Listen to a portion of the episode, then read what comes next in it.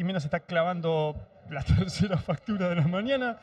Estamos en Abeaca. Abeaca es un congreso, en este momento me va a ayudar más Vero Creil, nuestra artista invitada, que, que Ximena, porque Ximena básicamente tiene la boca llena de comida, empieza a pasar gente conocida. Esto básicamente es un quilombo. Sí. Nosotros estamos al lado de una puerta y eh, estamos en Abeaca. Abeaca es un congreso veterinario donde vienen un montón de veterinarios a hablar y un montón de veterinarios a escuchar, básicamente. Así es. Sí, es un congreso de especialistas en, en veterinaria, pero de pequeños animales. ¿sí? Es de la Asociación Argentina de Especialistas en Animales de Compañía de la Argentina. Bueno, yo soy socia. Acá al lado tenemos el stand de, de Abeaca, de, de la gente que siempre nos recibe con tanto cariño. Y Después con hay tanto- fotos, Con ¿no? tanto empeño, sí, con tanto empeño eh, hacen posible este congreso, que la verdad que es un congreso también social, porque si bien venimos a escuchar a grandes disertantes, eh, y donde se suman también muchas sociedades ¿sí? de veterinaria, hay muchas sociedades que tienen su propia sala eh, para hablar de temas que incumben a distintas especialidades que hay obviamente para nuestra profesión. También es un congreso social, digo, porque uno acá se encuentra con gente que ve muchas veces una o dos veces al año, que suele ser en algún congreso. Pero es Así lindo, es lindo es venir. lindo, es muy lindo venir lindo porque uno se encuentra con un montón de Sí, gente. encontrarse con gente todos los años, eh, no solo gente detrás de los stands, sino eh, peleando por la misma media luna.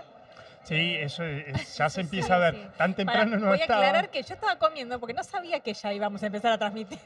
Y estamos una hora, ¿cuánto? 40 minutos después de lo que estaba pautado, a lo cual está Sí. normal empezar a Es normal, es normal. Igual la idea es eso, no sabemos, dependemos de un montón de cosas, como por ejemplo internet y, y Sí. un montón de otras cosas, a lo cual tampoco sabemos si vamos a estar mil horas o un no, ratito. Entonces vamos a comer, vamos a tomar mate, vamos a tratar de hacer lo que hacemos siempre. eh, y la idea es ir capturando gente que capaz ya haya comido para que, para que vengan a hablar un rato.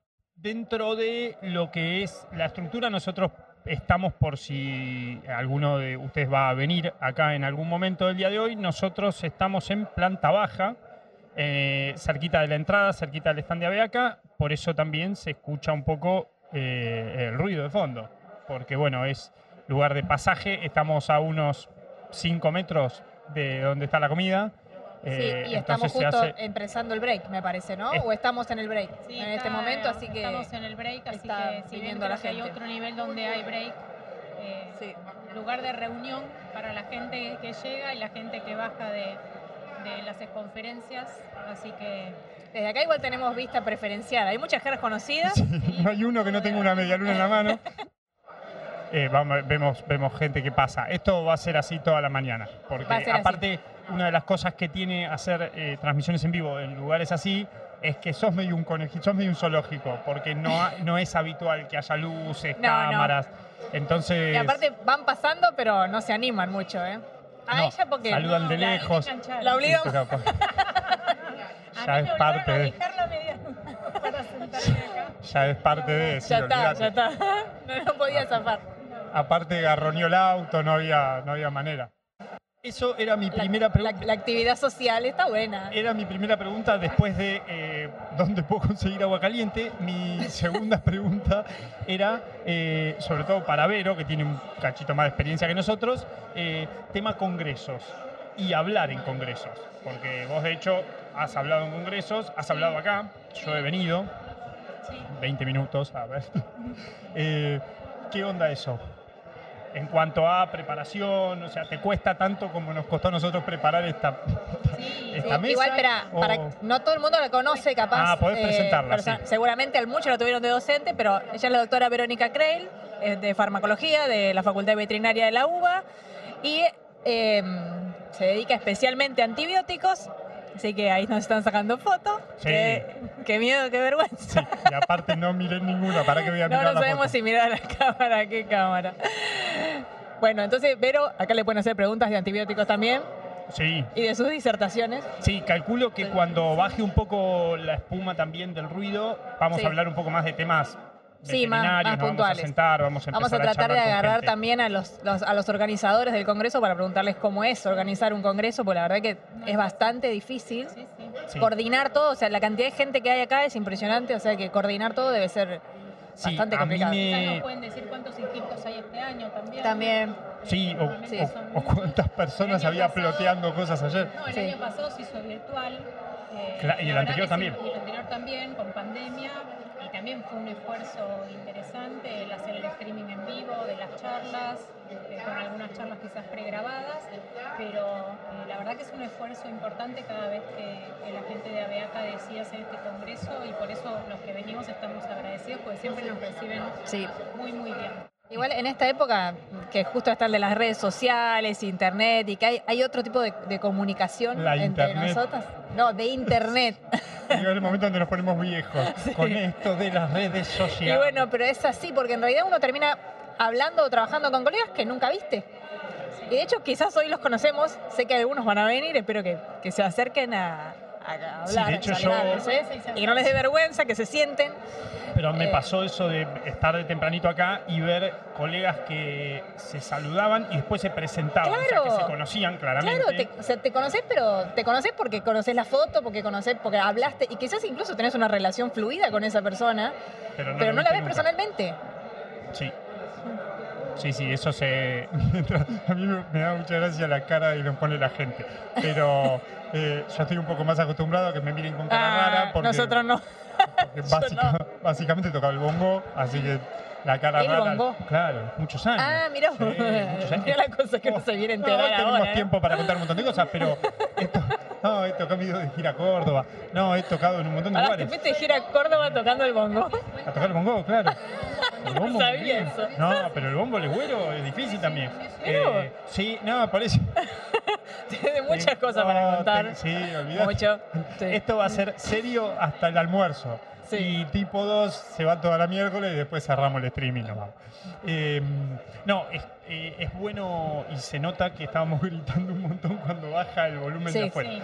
Eh, no, y les iba a decir, y como concurrentes a congresos, porque debo admitir que eh, a este he venido bastante, aunque capaz no me queda tan cerca, eh, he venido bastante a escuchar, a ver, a veces algunos congresos me da un poquito de fiaca y de hecho con el tema de la virtualidad, el año pasado creo que asistí a muchas más charlas, Sí. Eh, cuando claro. ahí pasa el anestesista de mi equipo, Sí. eh, o la fe de buenas. Eh, el mejor anestesista del mundo, básicamente, pero esto para que quede grabado. No, pero vuelvo al tema. Eh, con el tema de la virtualidad, a mí me pasó que empecé a, como a estudiar más y a presentarme más Sí. charlas, todo porque estabas en tu casa. Porque podés. Sí, sí, sí. Venir, más allá de que aparte venimos todos divinos y te preparás porque están todos maravillosamente, parece que viene al teatro. Eh, eso lleva un tiempo y Sí, una sí, preparación. todo bien ta- las mujeres venimos maquilladas, Sí. los hombres vienen peor metidos, no está yo, habitualmente. parece pegaron en la puerta. no habitualmente como uno va a- no No, sé, casualidad. a- a- en la vida cotidiana. Que se superponen en el mismo horario, charlas que quisiera. Ah, eso y- sí. Eso sí y, pasa. viste, como que decís, Sí. justo las dos que me Sí. interesaban tienen que estar Sí, eso me ha pasado. Y en este congreso me pasa de vuelta lo mismo. Sí. Pero bueno, eh, eh, está bueno el feedback con, con el disertante en, en el congreso, que a veces uno en la virtualidad, Mati, si bien uno eh, se, se suma más a escuchar charlas, la participación, lo que nos dimos cuenta es que es más tímida Sí. la participación de la gente para hacer preguntas. Y acá lo que yo viví sí. en ABEACA, o sea, este es el nuevo ABEACA otra vez presencial después de la pandemia, ¿no? Pero por lo menos hasta el 2019 se vive que siempre hay una cordialidad y, y muchas preguntas a los, a los disertantes y eso está Y bueno. está Es bueno, un sí. intercambio muy rico. Sí, pero igual capaz personalmente te, te pone un poco más en evidencia. No sé, uno siempre tiene miedo de hacer una pregunta boba y quedar Pero- marcado para lo- siempre. Después lo agarrás Que- cuando baja de última, Claro. yendo a buscar una media luna. Claro, claro. exacto, te dio vergüenza ahí cuando lo enganchás yendo para el Tal cual. eh, aprovechás. Sí, igual no sé si está bueno agarrar a alguien en el baño para no, preguntarle. Yendo para, dije, no en el baño, yendo para. Se para- en los hombres se pueden parar al lado, ¿viste? No, no. Lo que dijiste, ¿sabés? Cuando estabas hablando. Yo termino. pasa que agarrando la media luna tampoco, porque no puede. No, comer. no. No, es peor. Aparte No, creo no, porque que aparte lo, lo obligás a tragar No, rápido. sí. Sí, es así. Es así. Vero abrazándose con Viviana Ruiz Díaz. Yo voy a empezar a escrachar gente porque Buenas. si no, no tiene lógica. Sí, Vení, podés saludar en podés sí. sentar, te Sí. ¿Por qué no? Saludar. Bueno. Bueno, Vivi, ¿le- Sí, Vivi. ¿le da vergüenza ahora? ya Sí, la vamos a agarrar en un rato. Sí, sí. Aparte es eso, es ah, un montón de preguntas en vivo y como nefrauróloga tengo un montón de preguntas para afuera también. Sí, Así que no, nos va a servir de las Bueno, dos. a ver, ahí estamos viendo a Claudia Espina, que anda por ahí, a Javier Más. Sí, están ahí Ah. dando vuelta. Después calculo que vamos a ¿Quién capturar más? A alguno. ver. Eh, Bueno, a Laura Ontiveros, que también está, que ya dijimos que le vamos a llamar en algún momento. Adrián Rigazzi, que estaba por ahí. Eh, y acá, allá me parece que está Tamara Tobio. A Eh, ver quién ah, más de los que Aprovechamos para, mm, para contar que los. Antes de que cuentes eso, yo voy a decir que Vero se paró Sí, y está ahí atrás comiendo, pero no nos trajo. Lo poco código y me voy a saludar. Saludó Se una- está mirando y está comiendo mientras nos mira. Una sí. persona y fue una media luna. Espectacular. Estás mirando y no nos trajiste a nosotros. Se fue, se fue del lado de voy a ver a estos monitos. Café, café, sí, café lo- con leche. Igual es verdad que hay que agradecer el hecho de que vino Vero y nos dio una mano también porque una vez que te sentás acá después quedas medio inmovilizado para Sí, no puedes hacer nada. nada.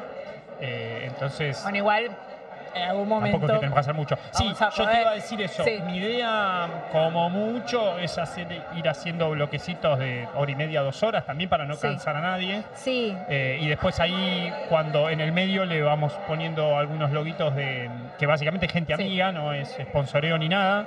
eh, pero bueno, hay algunos loguitos de, de la. de igual a la hora del mediodía me parece que eh, cortan.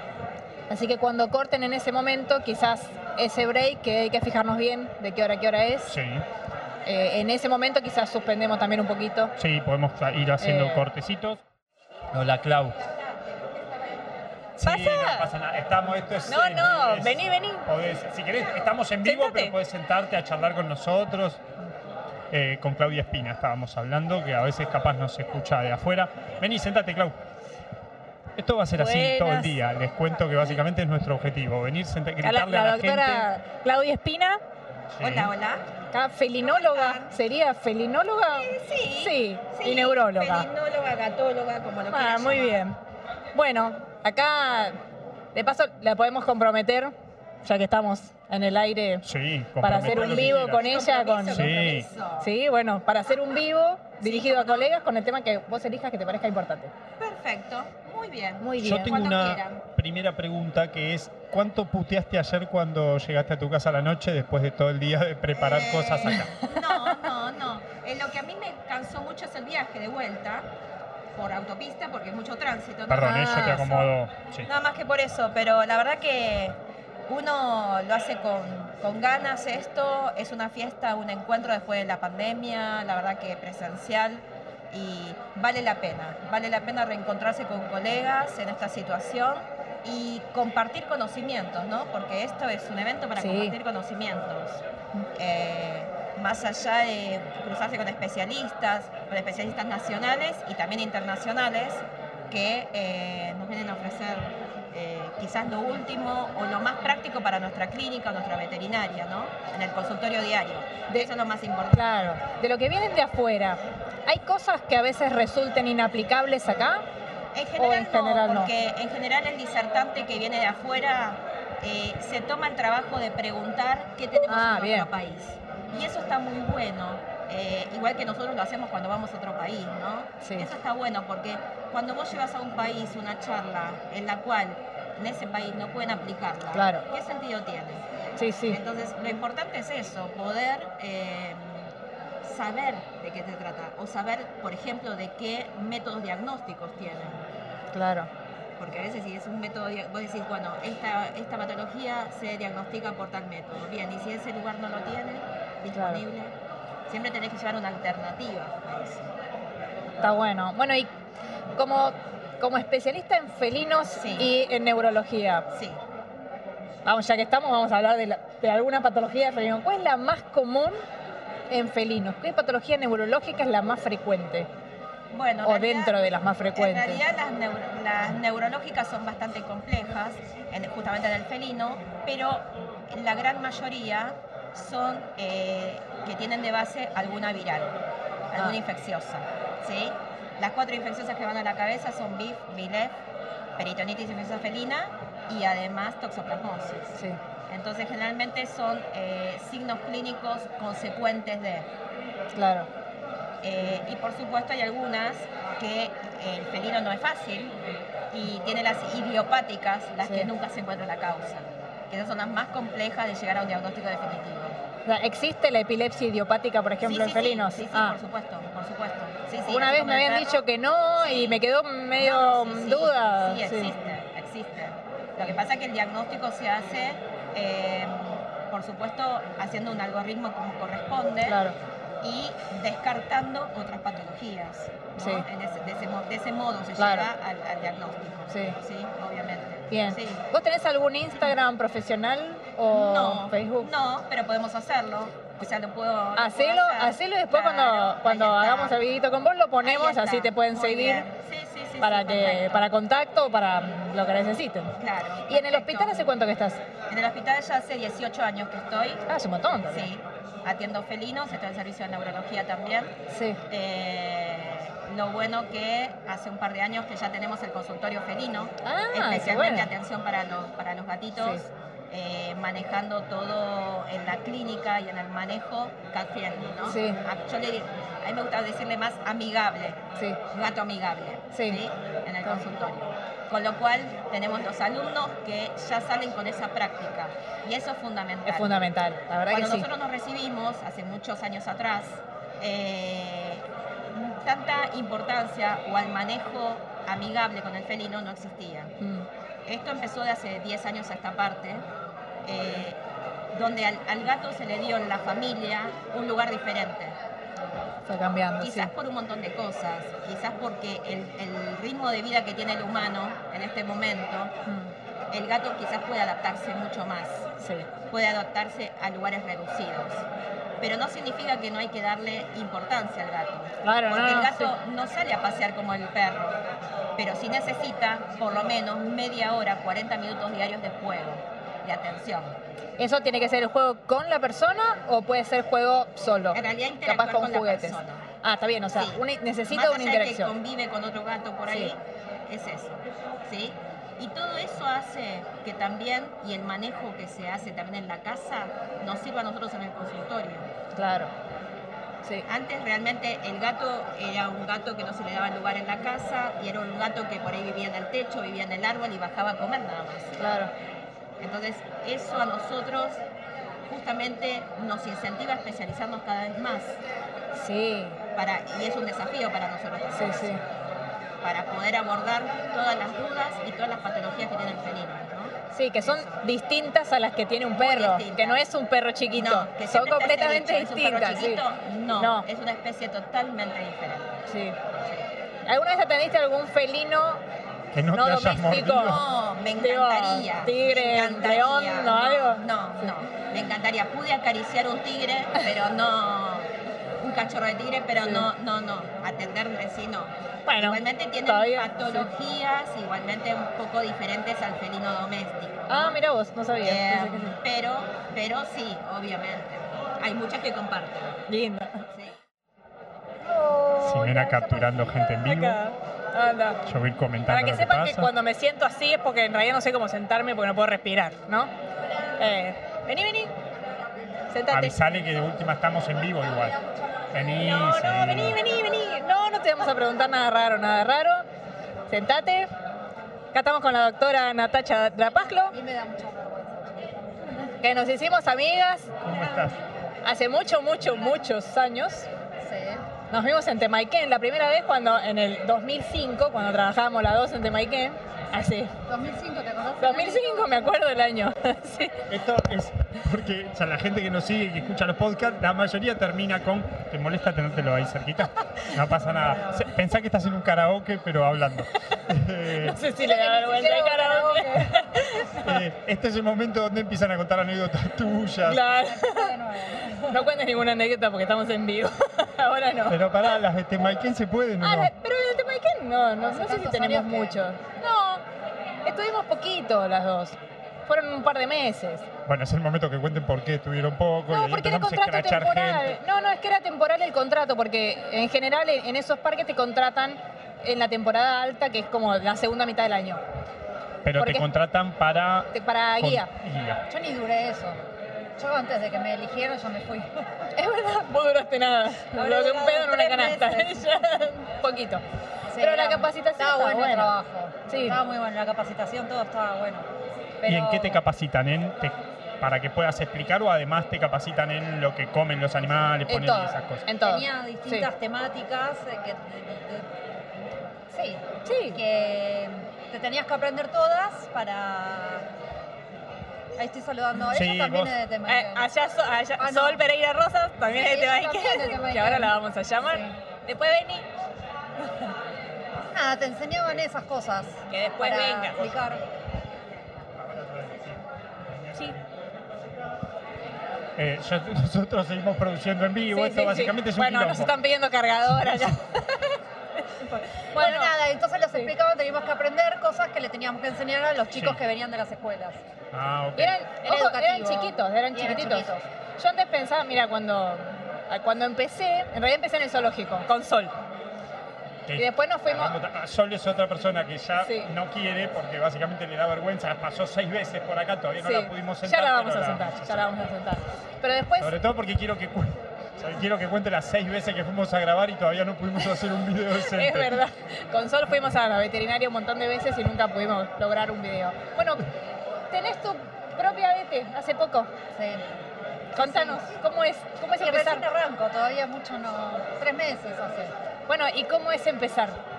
¿Cómo es preparar todo? Mientras vos hablas, él te pregunta y yo voy a seguir Sí, podés comer, podés comer. Eh, me interesa eso de Vete Nueva, estoy más o menos Claro, en la misma. están en la misma, por eso Eh, pregunto, sí, sí. ¿Ya te querés matar o todavía te falta un mes? Eh, no, no, estoy contenta, Bien. pero qué sé yo, es son Siempre muchas laburaste cosas para vetes de otro. nuevas. Siempre fuiste de Vete, horario, cumplir y Sí. te vas. Sí. Igual trabajaba en un lugar en donde era la única vete en ese lugar Ah, ok. y y cumplía horario que era 8 horas. Ok. Sábados hasta las 6. Eso es el tiempo que estuve más. Después estuve en otras que iba, no sé, una a la tarde, una a la mañana. y- Claro. ¿Eso te dio confianza también para Trabajar como sola, para, sí. sol- para estar sola y para alargarte sola, en verdad? Sí, sí, ni hablar. Mm. Sí. Bueno, ¿cómo es el Instagram de tu VT? Eh, creo que. Laima Pep Shop Veterinaria, para, no me lo acuerdo. Eh, tiene guion bajo, ahora se los digo. Ahora lo ponemos. Ah, ahora- ahora lo vamos a todavía lo lo tengo medio abandonado el, el Instagram, lo tengo que... No, pero aunque sea para que sepan dónde queda, porque ahí tenés la dirección, tenés todo, Sí. ¿no? Es zona norte. Sí, en San Isidro. Bien. Sí. No, pero está es linda la experiencia, hay que animarse. Y como. Hay que animarse, que no se anima, Sí, sí, yo. el ya lo tenés perdido. Sí, Ah. pero es verdad que te empezás a, Pero es difícil. a a precios de catéteres, es como que empezás a, a ocuparte Sí. de un montón de cosas que nunca pensaste. Sí. Y ahora de repente estás Tal viendo cual. qué marca era, cuándo viene, no me prende la cialítica y capaz estoy haciendo una denuncia pública y un montón de problemas que uno va teniendo que antes no te importaba. Sí, encima yo puse Pep Shop, pero bueno, Ah. se encarga mi pareja de eso y es un tema. Eso es un mundo aparte también, Es un ¿no? mundo aparte, es Sí. otro tema. Sí. ¿Y Sí. qué tal es trabajar juntos? Bien. Está bueno. Sí, Porque ustedes hace un montón que están juntos. sí, Ellos están de- de- como desde chicos. sí, Sí. muchos años. Y lo mismo, ¿él es veterinario o no? No, nada que ver. No, no. Ingeniero. No sé si. Bien. Y es necesario, alguien que sepa Alguien- es necesario. Claro. Alguno- Tal cual, él se hacía Alguno cargo que de todo sepa eso es y dije, necesario. bueno, sí, sí, sí, porque no es fácil. Tampoco es imposible, pero te encontrás con un mundo nuevo. Tenés que saber cómo, cómo manejarte. ¿Y cómo venís en eso? ¿Te venís Y manejar los adaptando? números, y qué hay que pagar, qué no hay que hacer, todo eso también. Sí, eso es un trabajo extra. O sea, no solamente atender, seguir formándote, sino saber qué tenés que pagar y todo. Yo cuando tuve la BT tuve un año, nada más. Pero la verdad que justo, bueno, nada, yo alquilé el local, me enteré que estaba embarazada, así que fue Sí, como, fue todo mucho fue como junto. demasiado. Sí. Demasiado junto. Una veterinaria y un embarazo No, y es, un, aparte, es- es un disco de. Sabina. No, es que te lleva un montón de tiempo y yo me acuerdo que alquilé, o sea, puse la plata, el contrato, firmé todo y tipo a la semana me hice el test. Ah, tan cerca fue, no me acordaba sí, de eso. ¿y ahora qué carajo hago? Esa fue la pregunta. Porque digo, al final renuncio a mi trabajo para atender la veterinaria y cuando tenga licencia, o sea, no, no va a haber ni arrancado y yo ya no voy a poder ir. Claro. Así que bueno, duró poquito, obviamente. No, y aparte es re importante que la gente siempre te vea. Por eso, es re importante que estés. No le gusta estés mucho a la gente que le cambien el veterinario, No. En, en líneas generales, ¿no? Es que también establecen un vínculo. Está bueno trabajar en equipo igual también, ¿eh? Tiene todo, tiene sus cosas, pero... Sí, pero viste que incluso creo yo que la gente cuando valora mucho, sobre todo el, el- que capaz está un poco más entendido y sabe de especialidades y sabe que hay un montón, valora un montón que vos digas, bueno, vamos a verlo con un neurólogo, vamos Claro. a trabajar, pero quiere volver siempre a, como a que vos A sepas lo que está pasando. Sí, Sí. Y Es se como- sienten más contenidos. sí. Es necesitan a alguien conocido como que lleve de confianza y después sí, la mayoría no tiene problema y lo derivás a un montón, pero es como que quieren ver la misma cara en, Sí. en la clínica por lo menos. Sí, yo, pero ¿a ella se escucha bien? Eh, yo creo, no recibimos, ahí nos están siempre marcando, a la Porque que no se le escuchó nada que fue Favero. Pero Ah. bueno, ni importa. Son cosas que van a Cosas pasar. que No tengo el micrófono No, cerca. no, ahora sí, ahora sí está bien, porque ella, él ya me corrigió un montón No, de ella veces. está muy bien con el micrófono Ah, cerca. muy bien. Lo que pasa que. Es raro estar así con el micrófono ¿Viste? hablando. Sí. Yo Está relajada, ¿viste? Que no era tan ¿Viste? grave. No, yo iba a hacer un comentario que lo iba a hacer al principio con Vero, pero se me pasó Sí. que en realidad los que nos están viendo hay dos cosas. O estamos por tomar examen, porque de afuera parece Sí. que está, bueno, a ver, bolilla 36, háblame de leptospira, o pedir documento para pasar a votar. Porque estamos, los ya está la En una factura. mesa, sí. tenemos una puerta atrás, Yo ya no Lo sé de ni dónde pasar a está el votar café. con las facturas es así. con la factura y con la puerta. Y con la puerta, Pero ya no me quejo más de la puerta. ya, ya- ya tengo mi límite de quejas con la puerta. No, pero estamos muy bien, estamos muy cómodos y creo que ahora, eh, al principio teníamos un montón de ruido atmosférico, que ahora va bajando un Porque ahora un creo que poquito. empieza una charla. Ahora empiezan las charlas y nosotros, me doy cuenta también por los volúmenes del micrófono que a, a veces estamos a los gritos los dos Sí. y ahora ya podemos Ahora ya a- se, se empezó a ir. tiene, Muy bien. Muy bien, bueno, esto viene con un bienvenida. ritmo Sí. furioso. Sí, lo que único te voy a molestar solo. ¿Cómo- Yo molesto Bueno, gente. con Sol, No Sol Pereira. Rosas. Sí, Con influetes. Sí, Desde de el ella van a ver, sí, desde el desde el principio, Sí. verdad. De ella van a ver el loguito. sí, está ahí el loguito, creo, y si no ¿Qué lo ponemos ¿Era? ahora. Sí, sí, porque- sí, estaba, estaba. Sí. Sí, sí. Em, Bueno, ¿cómo están? Qué lindo que es la primera vez en la historia de Beaca creo que existe esta... A mí me parece, y este es el momento donde empiezo a no entrar en los lugares porque me inflo, yo nunca vi nada así. Está bien, capaz que está saliendo como el orto y el que está viendo No afuera todo pixelado me está diciendo, campeón, esto es una porquería. Pero yo, está bien. Alguien nos tendría que decir, che, si se Yo- está viendo no, bien. a mí me Ahora. están comentando que se ve ¿Se y ve que se escucha bien. Ah, bueno, pero eh, bueno, eh, no, pará, no es poco, Sí, no lo es que pasa es que poco. tampoco sé si confío en los parámetros de lo que me están diciendo. Pero porque En también. familia, amigos. Claro, ese es el Gracias, problema. familia, que siempre amigos, se ve que se no, ve está bien". divino. Y vos lo ves y decís, esto es lo peor que vi en es lo- el Bueno, pero vos sos muy en perfeccionista también. No ¿eh? me hables de perfeccionismo que me bajas todos los videos. Nos vamos a pelear en público. Me bajas no todos los videos. videos. A veces algunos videos son una cagada. No, ah, es verdad que. Sacate el después- barbijo, ponete el barbijo, ponete los anteojos, no, porque se ve feo, entonces está muy... Y después no salió, pero está bueno, está buena la práctica. Las fotos salieron re lindas. Foto muy linda. Y además... me voy a poner la foto. Se los dije personalmente, me parece que es un proyecto espectacular el que están haciendo y los, los felicito y les agradezco porque hacen que el mundo veterinario se pueda mostrar también de otra manera. Así que Sí. gracias por el laburo. Bueno, Perfeccionistas. Sí, no, igual puntualmente el audio era horrible, pero porque estábamos muy cerca de una avenida o de una calle no, donde no había, pasaban no mil había forma, no había manera. de- Era complicado. Lo que sí tenemos que después podemos subir en algún momento o hacer algo con eso eran videos de tus pacientes, que eso sí estaban muy Sí. bien. Le podemos Los sacar el sonido y, ¿sí? y editamos algo. Sí. Eso ahora. Bueno, igual está el capítulo de ella en el libro, que todavía no lo mencionamos nunca, el libro de Influbetes, que lo bajan de la página web. Sí, ahí después ponemos el bueno, ponemos igual es chivito. www.influbetes.com.ar. Sí, El libro Animales y Veterinarios solo escribió el capítulo de rehabilitación veterinaria. En que pequeños está animales. En pequeños, sí. Que está muy bueno para el que quiera enterarse bien de qué se trata, en qué, qué- qué partes tiene. Bueno, contalo vos. Una aproximación, es una aproximación para que sepan, eh, qué sé yo, la diferencia, fisioterapia, kinesiología, rehabilitación, qué hacemos en el consultorio, cuál es el objetivo con los pacientes, eh, qué tipo de patologías son las que tienen los pacientes que vienen. Así que ¿Notás el aumento, Sol, de, de pacientes que son derivados o que se animan a hacer consultas sí, con sí, sí, especialidades? sí. Yo creo que eh, me parece la rehabilitación, eh, siempre lo digo, para mí hay una gran maestra en veterinaria que es Graciela Stenin. Sí.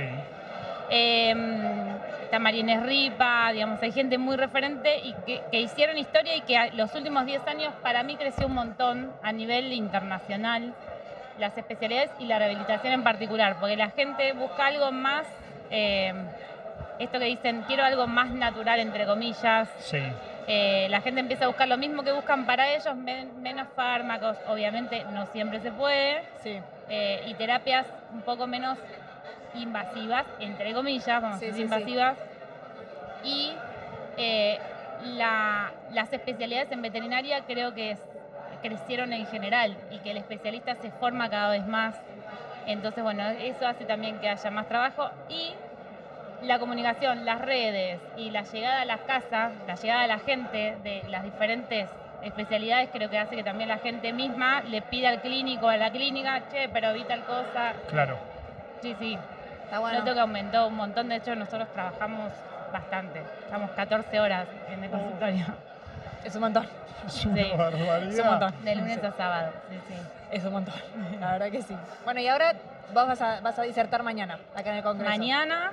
¿De qué va a eh, tratar tu charla? También dos colegas a los que les agradezco un montón siempre, Marcelo Sisman y Javier Brinker. Y es un tema complicado, el de mañana, porque es el abordaje anestésico, analgésico y de rehabilitación en el paciente con sarcoma óseo.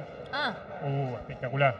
Y Re específico, justamente eh. es muy Sí. específico, no solamente es muy específico, sino que además eh, es un porcentaje muy pequeño de pacientes que llegan al consultorio de rehabilitación por un montón de razones. Primero, o sea, obviamente la sobrevida es corta. Claro. Eh, la analgesia es muy difícil, tiene que ser una multifarmacia, eh, multifarmacológica, la analgesia de esos pacientes, y no son los pacientes primordiales que llegan a consultorio de rehabilitación. La, la elección del tema, cuando me propusieron, me quedé medio, dije, ok, bueno, entonces dije, bueno, por, por ahí para que los clínicos, los colegas derivantes sepan por qué sí, por qué no, en el consultorio de rehabilitación hay muchos no, hay algunos sí, algunas cosas que se pueden hacer y siempre priorizando calidad de vida del paciente. Claro. No sostener por sostener, pero bueno, tenemos muchos agentes físicos que están contraindicados en pacientes oncológicos justamente y eh, es un tema difícil. Traté de darle una vuelta como para que, que- que sume, ¿no? ¿Y la charla la dan los tres juntos? Los tres juntos. ah, Primero está, creo que Marcelo con la parte de analgesia, después el colo con la parte en, en cirugía y anestesia y después yo eh, con la parte de rehabilitación. ¿Y de dónde su, quién, sabés quién se le ocurrió el tema? Porque es tremendamente específico, Es no muy abarcado, muy yo creo que no está muy, muy tratado, pero no, y aparte, Eh, o sea, me parece que incluso hasta llegar al diagnóstico y todo, eh, es- En realidad el tema lo eligieron Marcelo y el Colo, que ellos eh, tienen la CIABET, la Sociedad Iberoamericana de, de Analgesia y Anestesia Veterinaria. sí. Marcelo trabaja mucho con oncología, con dolor oncológico. eh, bueno, y el Colo también hace anestesias en cirugías oncológicas, así que surgió un poco de ellos. Eh, lo- la novedad es la invitación a mi persona.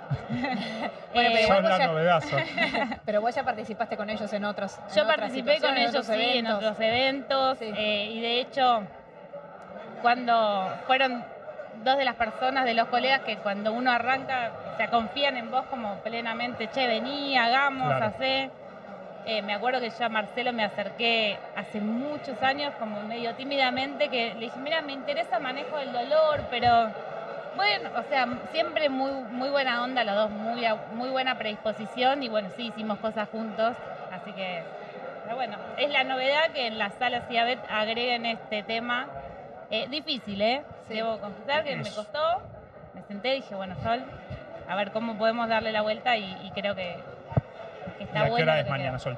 Mañana es en la, a las, en la segunda charla, en la sala 4, es el de las 10 y media de la mañana. Ok. Bueno.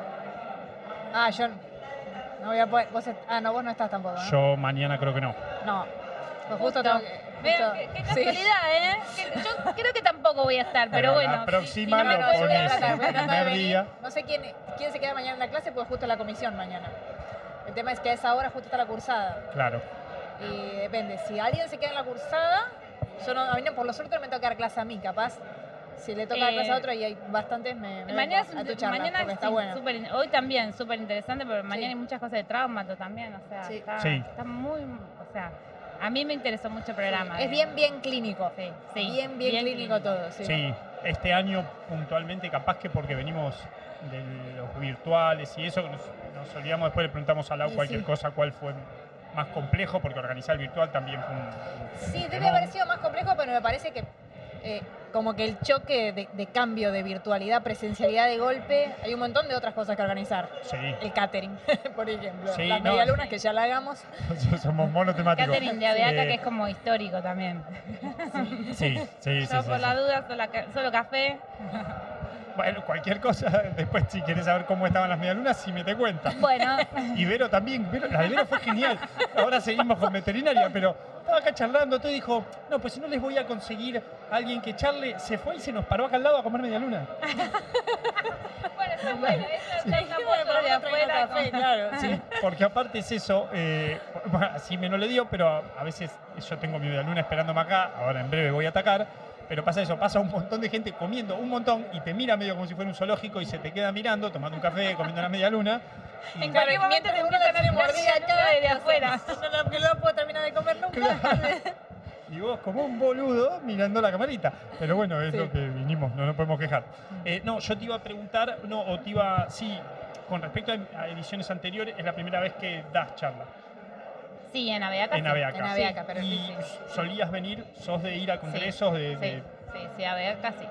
y con tema presencial y con tema virtual, ¿lo seguiste también o se te complicó? Tema virtual, eh, al principio creo que un poco como todos, me enganché a full a todo, viste que todos veíamos todo, todo, todo, todo, todo, Sí. todo, lo gratuito, lo no gratuito, nos metíamos a full y después la vorágine de trabajo eh, hizo que además todo este último año, desde que nosotros nos vimos la otra vez hasta ahora, hice un segundo diplomado de acupuntura Sí. en, un- en una plataforma virtual de México, una profesora de Alemania.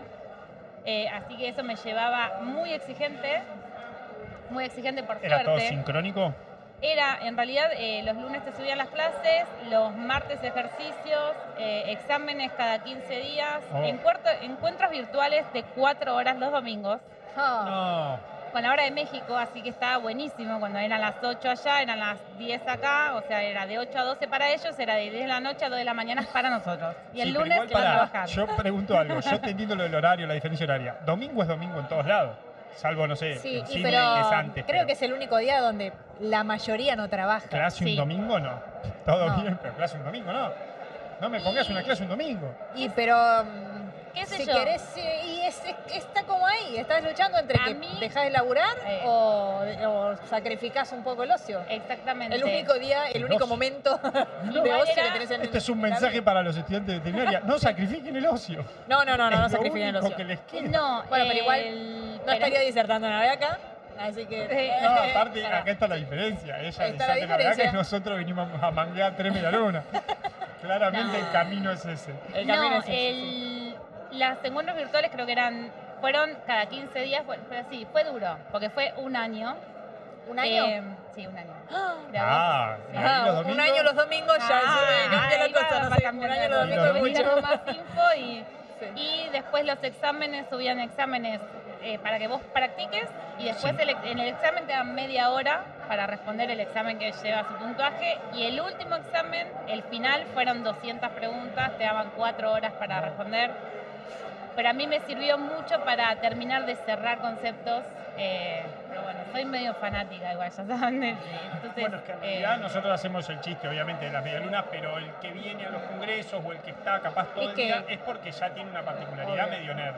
Que te gusta Sí. investigar, que te gusta actualizarte, porque si no. No, No, si no, no venís. No, no venís. Ya, con la doctora Laura Basoler, neuróloga, con Hernán Cornes, mi socio, dijimos, tenemos dos días libres para ir a Beaca, o sea, fanáticos, o sea, los dos días de los veterinarios en la Beaca, pero bueno, está bueno, está bueno es también. que Se si graba en la no- parte social, además. Sí. Sí, bueno, es que hablábamos eso antes, creo Sí, que con Vero, si con no, Vero, sí. aunque capaz no se escuchó, pero eh, si no, acá es un buen momento también para ver y hablar con esos profesionales que derivás todo el tiempo, o que, pero que no los ves, y que, Que capaz no tenés un... Sí. No, o que los conocés, pero no tenés el tiempo para, entre caso y caso, a veces, ¿cómo andás? Bien, todo bien, la vete bien, vos bien...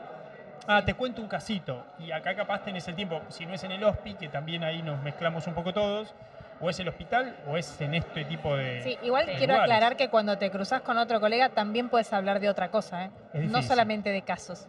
Sí, es difícil. Puedes hablar de alguna película. Mira, cuando hicimos el podcast Bueno, pero con. sí, eh, tal cual. Para, con, el quién chico que hablar? chileno, Ah, que con no el chileno, que no hablaste acuerdo de, el de- de cine.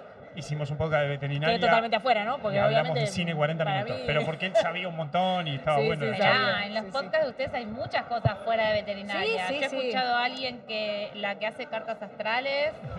¿La que hace qué? eh, carta astral. Ah, sí. Ah, no, bueno, yo, yo sigo, yo sigo la cuenta de influencers y voy siguiendo, también escucho los podcasts. Eh, Igual de Lula fue amenazado cosas. porque la condición para hacer el podcast era no hablar de veterinaria. Sí. Ya lo sabíamos. Es que, es que si gran siempre de veterinaria tampoco es tan divertido.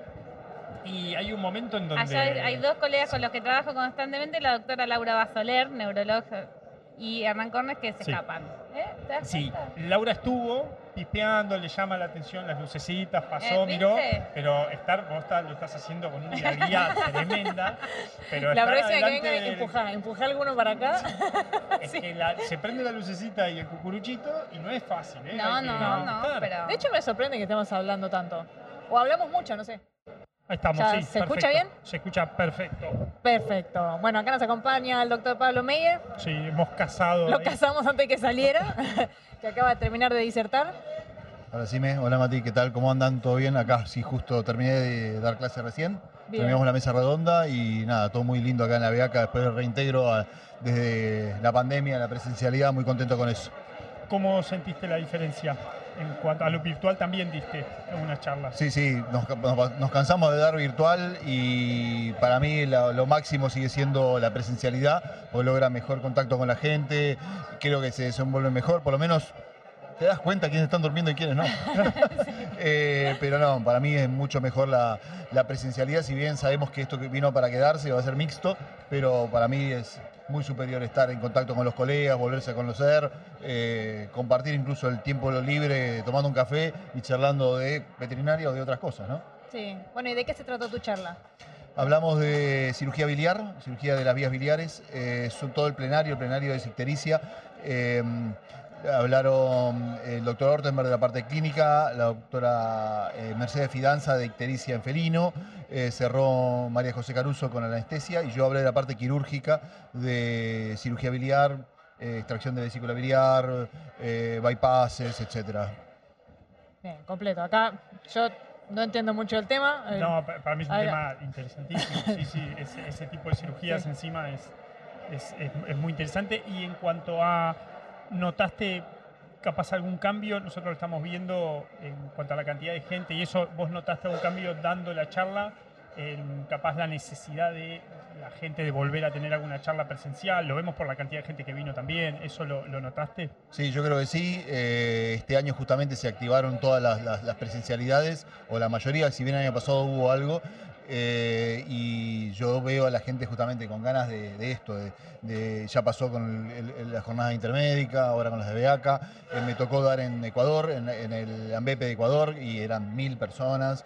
eh, y bueno. sí, yo creo que había muchas ganas, justamente una, una necesidad de compartir, de, de estar más en, en mano a mano con, con los colegas y amigos, e incluso con gente que no nos veíamos hace un par de años. Yo creo que siempre es más nutritivo la presencialidad, eh, permite para mí bastante buen feedback.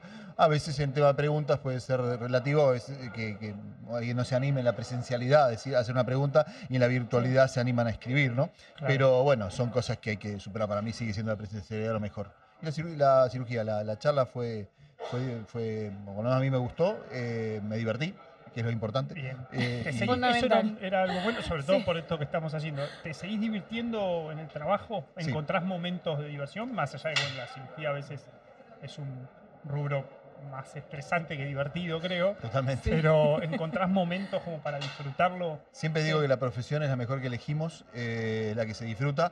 Eh, lo que vivimos cotidianamente a veces es complicado por eh, distintas situaciones de la, de la vida laboral, pero que tiene que ver más que nada con la intensidad que se está viviendo eh, a nivel mundial, no es solo acá. Eh, y todo el mundo quiere ahora ya, este momento, eh, quiero ver hoy domingo a la, no- a la tarde te llaman y dicen, listo, quiero que vea el perro hoy, no, no, lo vemos mañana. Bueno, ese tipo de cosas que vas sufriendo Sí. y te terminan desgastando un poquitito lo que es la intensidad. Pero bueno, nada, eh, por ahora me sigo divirtiendo. me, me- me gusta lo que hago. Y las charlas, los temas de las charlas, ¿cómo se eligen? Eh, Bueno, acá lo eligieron. El plenario fue de ictericia y me dijeron, bueno, no hay muchas alternativas quirúrgicas eh, sobre vesícula biliar y vías biliares, eh, pero en otros lados, cuando doy charlas en otros lugares, a veces me consultan y yo les pregunto, bueno, cuál va a ser el, el- el público y decidimos qué tipo de charlas es más conveniente, profundidad, temas y demás. Hay, con, con respecto al- al- a los tiempos que van cambiando, ¿ves que hay patologías en cuanto a lo que quieren saber los veterinarios? ¿Hay como medio patologías de moda? Que dicen, bueno, ahora todos te están preguntando Sí. por...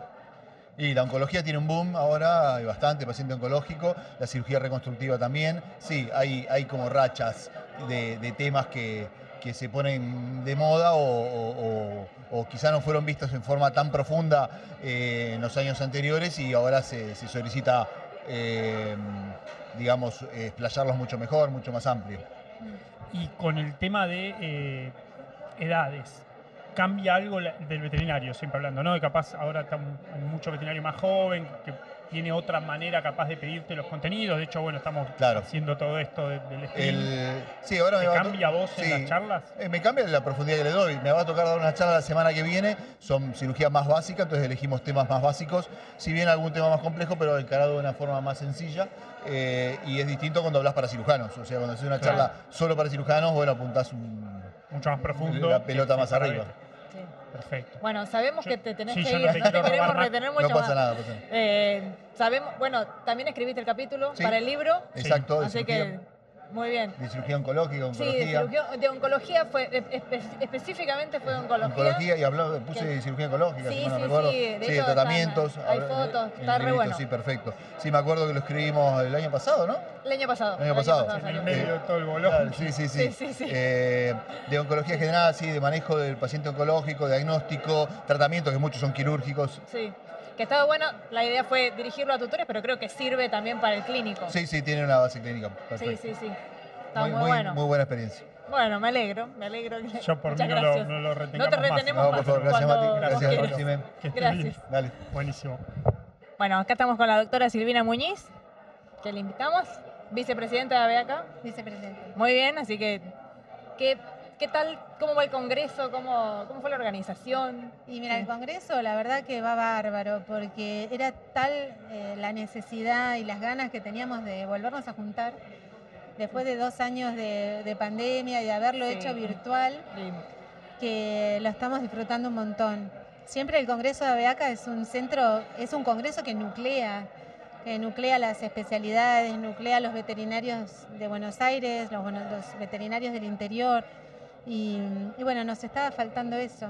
Así que está el salón comercial, eh, Sí. perfecto, repleto. Hay muchísimos asistentes. Recién empezamos. Así que bueno, esperamos para la tarde que se sumen más. Estamos mu- muy bien. Qué bueno, qué lindo. ¿Y cómo fue el cambio de la virtualidad a la presencialidad? En cuanto a la organización, ¿fue más difícil? ¿Fue Mira, más- nosotros hicimos muchos fácil. congresos que fueron siempre presenciales y ya lo teníamos muy aceitado el tema. Cuando, cuando vino la virtualidad fue eh, empezar algo totalmente nuevo, eh, aprender de un montón de cosas que no sabíamos y eso nos, nos ayudó mucho porque nos sirvió para llegar a- a- a todo el país Claro. muy fácil. Claro, hicimos dos años virtuales, uno aprende el tema y cuando volvimos a la presencialidad había muchas otras cosas que no, se nos habían Claro, eh, perdido, olvidado. nos habíamos olvidado. Así que fue como un volver a empezar, te diré. Habría que contratar las empresas, contratar, este, hacer toda la parte gráfica, Claro, las que- bolsas, sí. eh, no sé, los pins. Hay tanta, tanto para... Un montón de cosas. Es Yo contaba al principio que yo había venido varias veces al Congreso, pero siempre como asistente el día del Congreso. Y ayer tuve que venir para ver algunas cosas técnicas. Ya no tenía idea, no me imaginaba que era. No. Porque vos entrás, lo ves, todo armadito, los cosas. Claro. Es tremenda la organización, camiones en la puerta, gente Sí. entrando todo el tiempo, yo vengo de tal, yo vengo de tal, yo vengo de tal. Es Es un movimiento, es increíble. Lo del día anterior, el pre-congreso, es algo increíble. Ayer yo también estuve todo el día acá y, y uno eh, se pone a armar el, el propio stand, que está, bueno, estábamos al lado Sí. nosotros, 20 veces lo dimos vuelta. Terminas agotado, porque siempre te falta algo, siempre te parece que puede quedar mejor y, y era un mundo de gente trabajando, muy lindo. ¿Y en el post cuánto tardás en El post, como todas las cosas, ah, el post del desarme Sí. es un instante, ¿no? Como todo, te cuesta mucho armarlo y lo desarmás rápidamente. No, es, eh, te quedas, si yo te dijera la verdad, no es que te quedas cansado, te quedas muy movilizado, te Mm. quedas eh, emocionalmente movilizado después de un congreso así, porque pones tanto para que salga bien Claro, que cuando termina se, te pinchas un poco. Falta sí, algo, es te como el- falta, bueno, necesitas sí un día. Y, y no es tan complicado porque viene el fin de semana, así que- Claro. y día de la madre. claro, también Tal este cual, fin de pues. semana. Sí, hay que descansar Sí. y comer. Y em, con respecto a pasar de virtual, contabas que eh, es como que en un momento te acostumbras a lo. ¿Y cuándo decidieron que este año iba a ser presencial? Bueno, una vez que, que se, se resolvió, digamos que bajaron los casos de, de- de COVID y que veíamos que ya la cosa se abría, bueno, pusimos todas las fichas para, para hacerlo presencial, pero la realidad es que lo empezamos a organizar no hace tanto porque teníamos esta duda. Claro, Eh, el- el- la virtualidad tiene muchas cosas a favor y muchas en contra. Y, y lo mismo pasa con el presencial, porque la gente que vive lejos al presencial le cuesta Claro. venir, porque tiene, que tiene mucho gasto entre el pasaje, quedarse en un hotel, dejar de trabajar. Y el virtual te permite seguir trabajando, estar en tu casa, pero no haces el contacto no. físico. De hecho, todos los que pasaron hasta ahora por Todos, sí. acá, todos Ah. nombraron eso, de la necesidad que había Sí, de sí. juntarse, de charlar. Sí, de- Bueno, hoy, por ejemplo, Hoy me llamó, digamos, una de las cosas que más sentí es que todos, todos me abrazaban. Porque normalmente nos saludábamos, Sí. pero ahora es como que hay un abrazo y es porque Sí. hace mucho que no nos, no nos saludamos. Entonces hay una cosa muy cariñosa eh, por parte de todos. ¿Y el mayor problema de organizar algo así tan grande? Bueno, el, el mayor problema es que son muchas cosas, que todo te funcione, que tengas luz, que se escuche el sonido, que, mm, que no te fallen, digamos, eh, poder completar la sala comercial, porque necesitas de, de toda la sala comercial para, para poder sostener el Claro. congreso. Em, y, y el mayor problema, bueno, el, el más importante de todo, que venga la gente Claro. que, se, que, que la gente se entusiasme con el proyecto. Y la verdad que eso es- lo, lo logramos. Fue muy bueno, hay muchos Sí, anotados. Mucha gente, sí, sí. sí, sí, hay más de mil y pico anotados. Sí, de hecho nos dimos cuenta en el momento Sí. del break que esto Sí. era, era Sí. la, la cancha de Vélez. Sí, porque no te Sí, das cuenta. pobre, no, No, y también lo que pasa es que la gente hoy por hoy le cuesta mucho dedicar dos días completos a esto. Sí. Entonces, algunos vienen a la mañana, son rotativos, otros vienen a la tarde, eligen las charlas que quieren Sí, pasar escuchar. todo un día ya no es tan no, no es tan fácil, No. tal cual, tal cual. Bueno, nada que ver con el Congreso. ¿Cómo fue lo del reconocimiento de Ah, WhatsApp? bueno, sí, fue una. Felicitaciones. Gracias. Eh, fue una, una enorme emoción para mí. Yo hace muchos años eh, que, que soy veterinaria, más de 30, y la realidad es que mm, si bien me dediqué toda la vida a la clínica, siempre trabajé sobre el, bienestar y el no miedo, el placer de los animales de, de estar en el consultorio y en la educación a los, a los propietarios, ¿no? de cómo hacer para tener, eh, para ser responsable en la tenencia de los perros y de los gatos.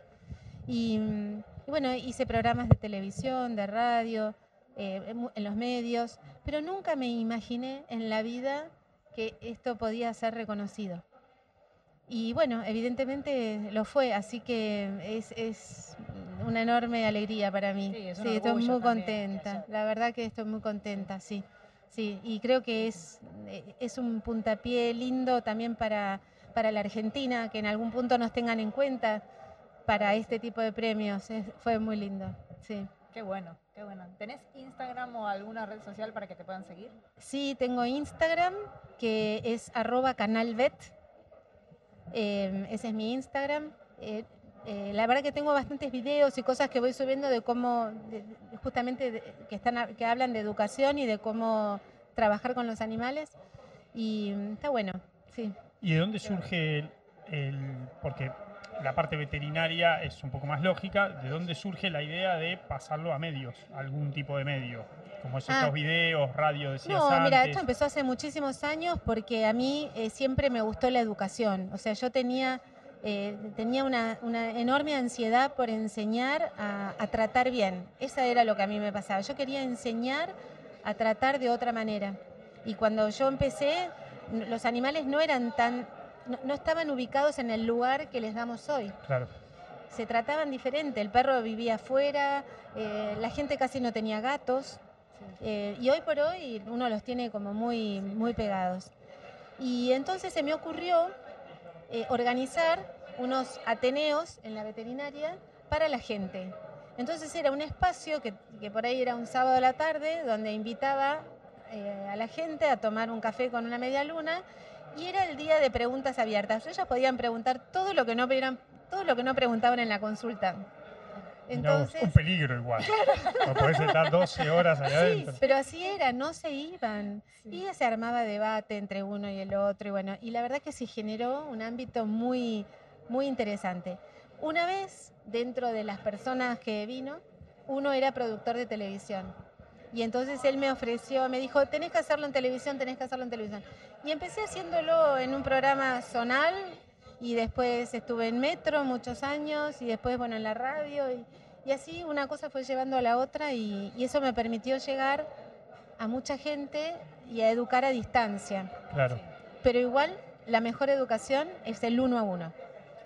O sea, Sí, esa es la no, que no hay sirve. comparación. Claro. No, No, porque y pasa lo mismo que acá, lo que No, estábamos diciendo. es el uno a uno.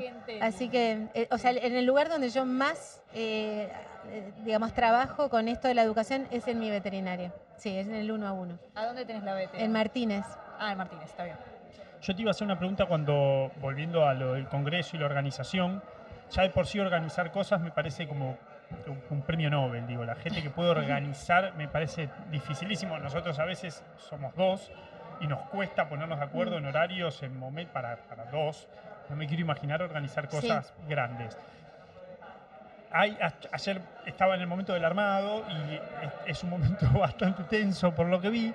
Eh, ¿Cómo se maneja las necesidades particulares, o mejor dicho, las necesidades del global por sobre las particulares? Cuestión egos, cuestión yo Ah. quiero primero, yo quiero más grande, yo quiero que me vean más, yo quiero... Pero ¿Eso vos decís en, en- en- la- en el salón comercial. En el comercial y en lo veterinario también. Ah, bueno, A, a mí el, el ego y el veterinario es una cosa, va a ser mi próximo libro, pero es algo que me, me- me apasiona en general y cuando hay cosas así de, de grupo y de, de manejo de tanta gente, me llama mucho la atención cómo hacen para eso, porque hay que coordinar. 40 expositores Sí. o en este caso, no sé, 50 Sí. marcas. Bueno, eh, esto tiene un plano, ¿no?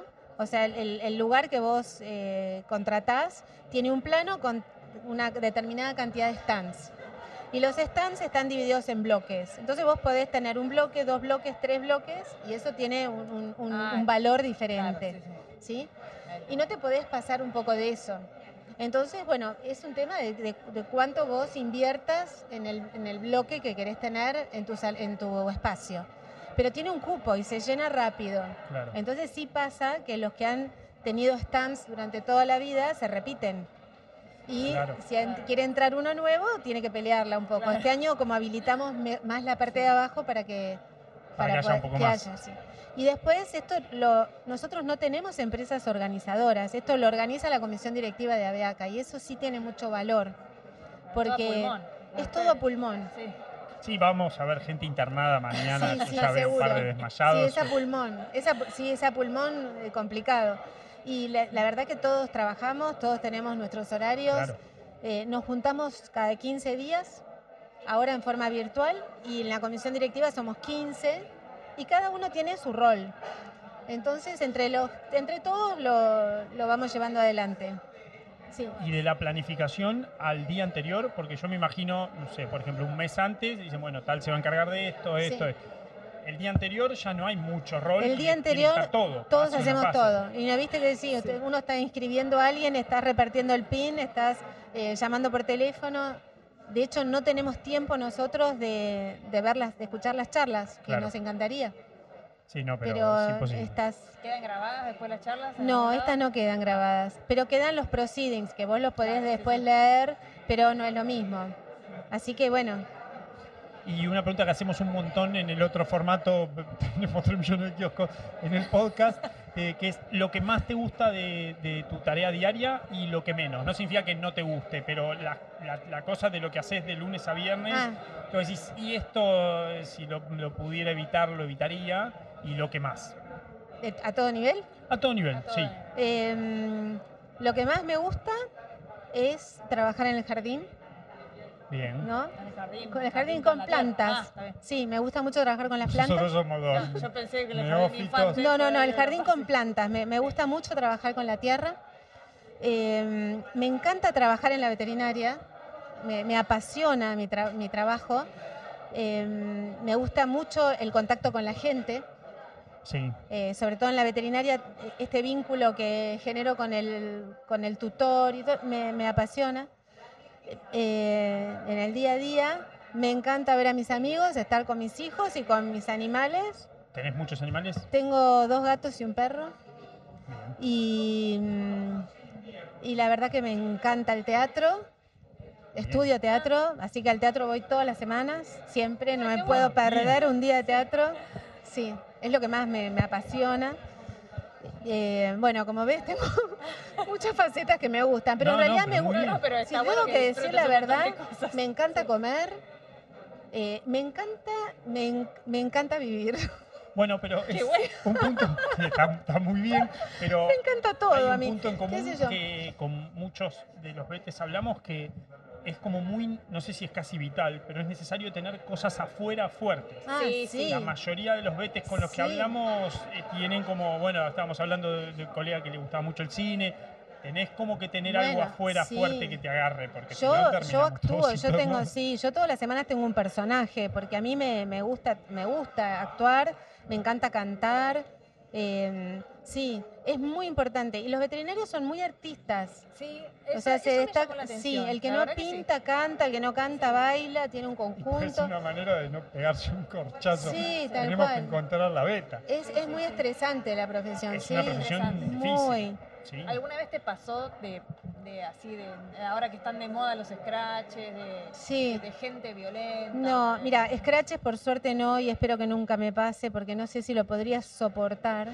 Eso yo creo que te, No. te tira abajo. Eh, después gente violenta, sí. Tuve gente violenta, en, en la, no, no muchos, pero he tenido situaciones violentas de gente que estaba por ahí muy estresada. Este, sí, he pasado yo por situaciones de mucho estrés, de mucho, de mucho, de, de mucha demanda de la gente que te llaman, te llaman, te llaman, no te piden, te, Eso- te eso- exigen más sí. de lo que a veces uno puede dar. En la clínica tiene, el WhatsApp es una herramienta Terrible. No, yo no lo soporté. Ahora con el. WhatsApp no. Sí, peligrosísima. El WhatsApp Sí, que no es- tenía más pacientes, Eh, no. El WhatsApp lo único que logré hacer, que fue lo que me salvó, porque eh, es, no lo, no lo miro todo el tiempo. O sea, tengo tres horarios, tengo un WhatsApp de la clínica especial, Sí. aparte, y tres horarios para mirarlo. Y ahí contesto todo, si no, no, no puedo vivir. Está bien, tenés distintos teléfonos. Tengo dos Está teléfonos. bien, eso es fundamental. Fundamental. para no enloquecer. No, no, tengo dos teléfonos. Y Ah. siempre los tengo apagados, siempre los tengo sin volumen. Los voy mirando, sí. porque cuando me suenan me, Y me es, Es distrae. estresante. es re Sí. estresante, sí. Sí, sí. Sí, porque aparte manejamos algo que es angustia, dolor, la gente Claro.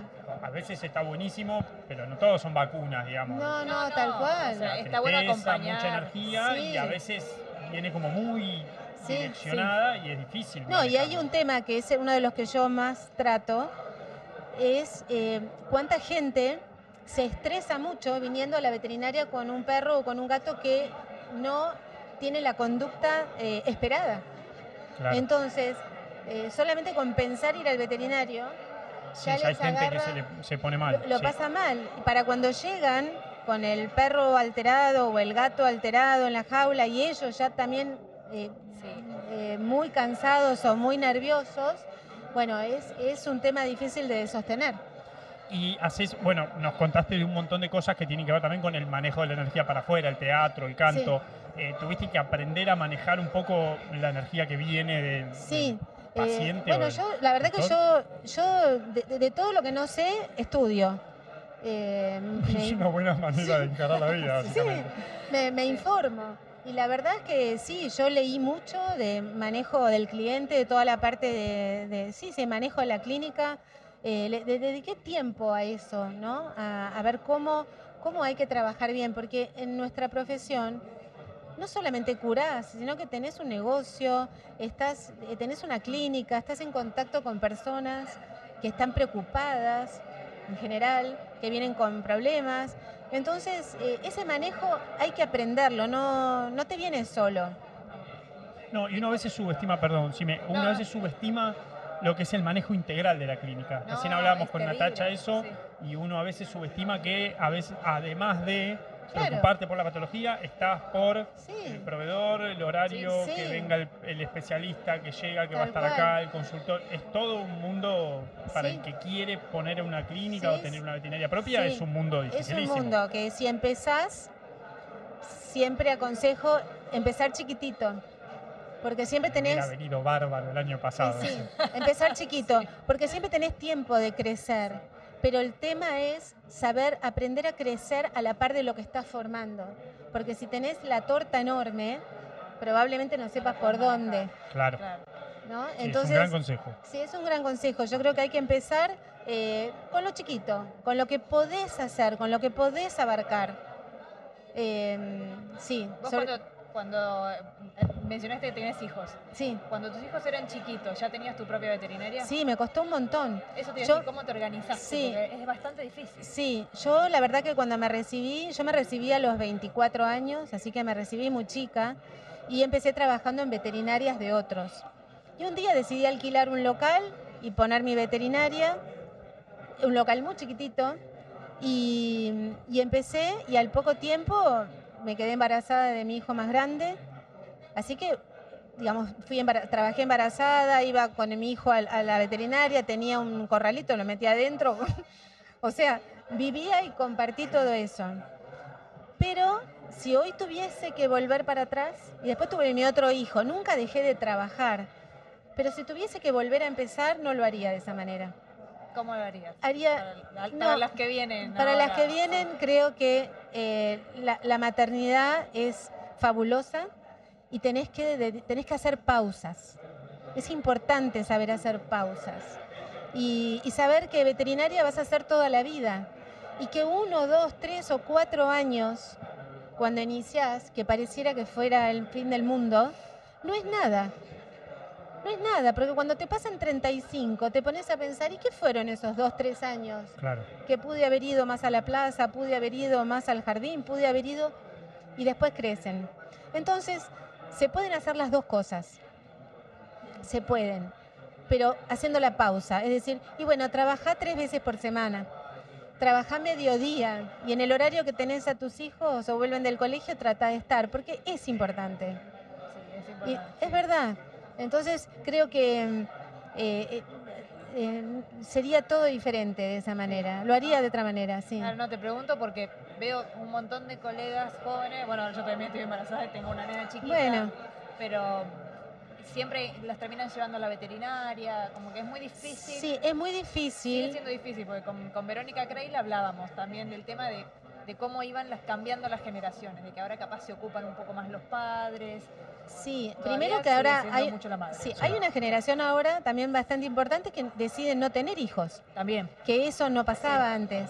Las mujeres trabajan mucho, están muy dedicadas a su profesión y tener hijos requiere de un esfuerzo. Sí. ¿no? Y de un tiempo, que a veces es difícil eh, generarlo. Sí. Ahora, em, los padres en algunos casos ayudan, en otros casos no. Yo buscaba, la verdad que eh, opté por ir a la veterinaria, tenía en la veterinaria un asistente que era un balazo en ese momento y me ayudaba, me ayudaba mucho. Uno paseaba así, vamos, Claro. turnándonos. Pero hoy no, hoy creo que lo haría distinto.